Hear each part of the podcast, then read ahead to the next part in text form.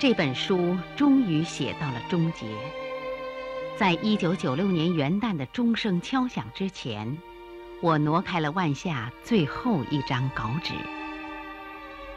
在白墙上那幅中国地图的注视下，对一九九四年孤身完成的那场中国陆江万里大扫描，以及十年记者生涯里三次赴藏的经历，做了一次心之旅行。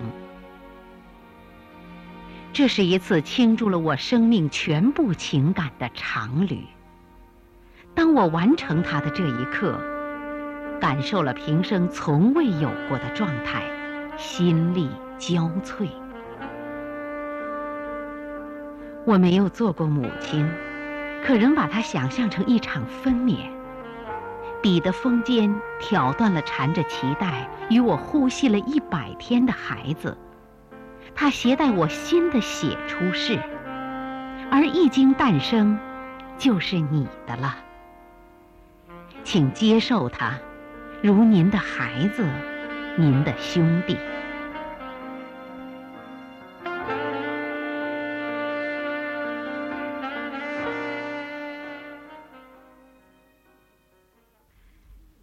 这些年来，因为职业的一个召唤。我东奔西走的亡命于祖国的版图。一九八九年，曾骑单车从中越边境线云南马里坡出发，穿过云南、四川、甘肃、宁夏、内蒙古，抵达中蒙边境的二百九十五号界碑，自南向北纵贯了中国。一九九四年七月。我又只身进行中国陆江万里大扫描，从丹东中朝界河鸭绿江入海口出发，逆时针方向沿边陲采访，于十二月底到达广西中越界河北仑河入海处。这场行程两万多公里、时达半年的长旅，东及抚远的浓江，西至西藏的阿里。南到广西的东兴，北至漠河的北极村，用生命丈量了我深深热爱的幅员辽阔的祖国疆土，并从中汲取了受益终身的生命原汁。这是一次灵魂的朝圣。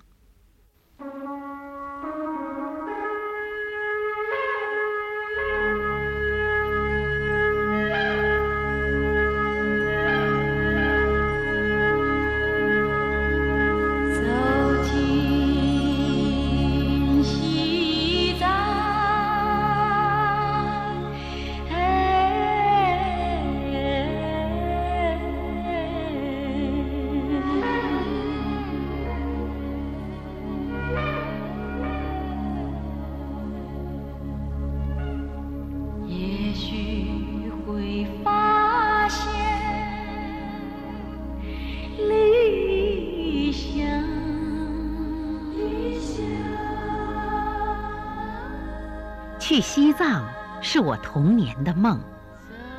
当画家的父亲曾以一个职业军人画家的身份在西藏写生半年之久。他的作品和从喜马拉雅山带回的鱼化石、硕大无比的松果，使童年的我产生了久远而又美丽的憧憬。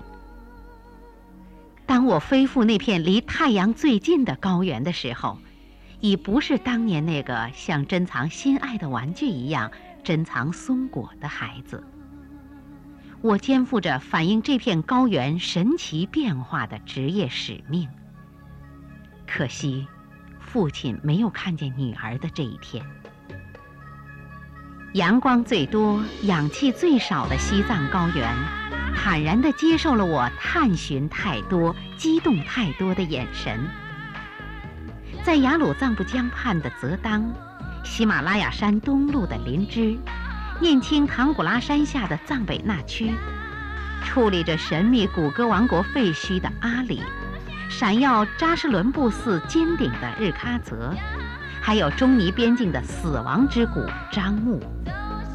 我用生命体验了这片高原博大的世界屋脊。从而也体验了生命本身的意义。布达拉宫脚下，我还有幸结交了一批智慧善良的藏族朋友：尼尼卓玛、巴登、旺久、晋美达娃。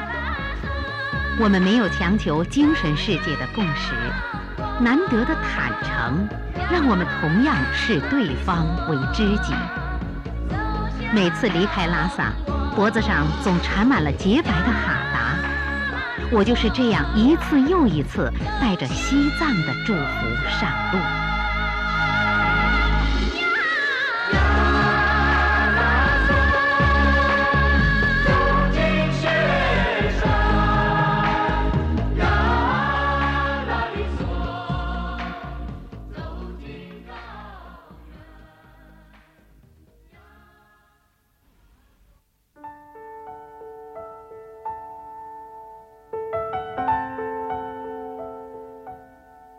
一回又一回，行期可知，归期难料的远征采访结束后，经常有人问我，为什么选择这样做？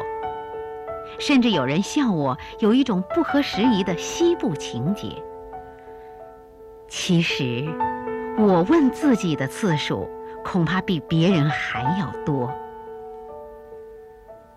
时光短促，岁月不可逆转。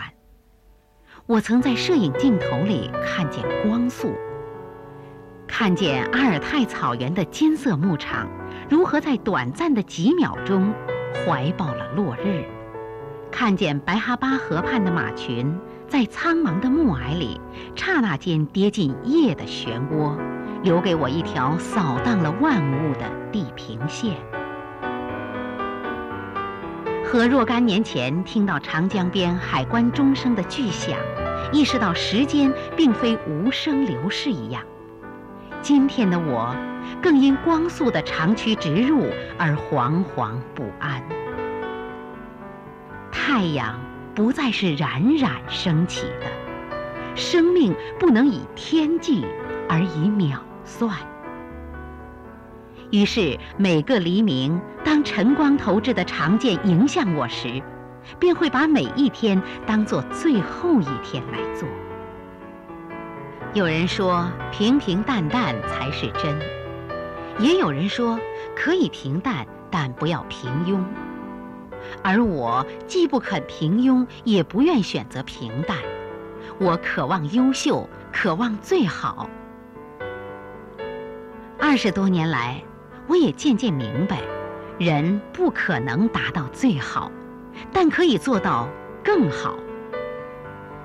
当有人询问一位登山队员为什么要攀登珠穆朗玛峰，他回答：“因为他站在那儿。”是的，他在那儿。